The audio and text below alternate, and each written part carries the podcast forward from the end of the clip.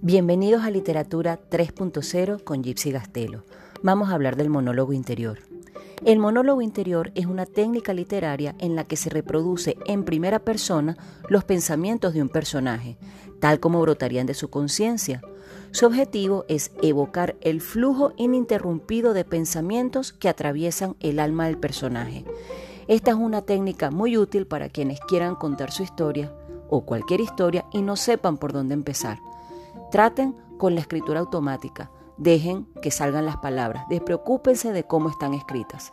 Luego, con una segunda lectura, entonces le dan una forma. Una forma que lo haga digerible para sus lectores.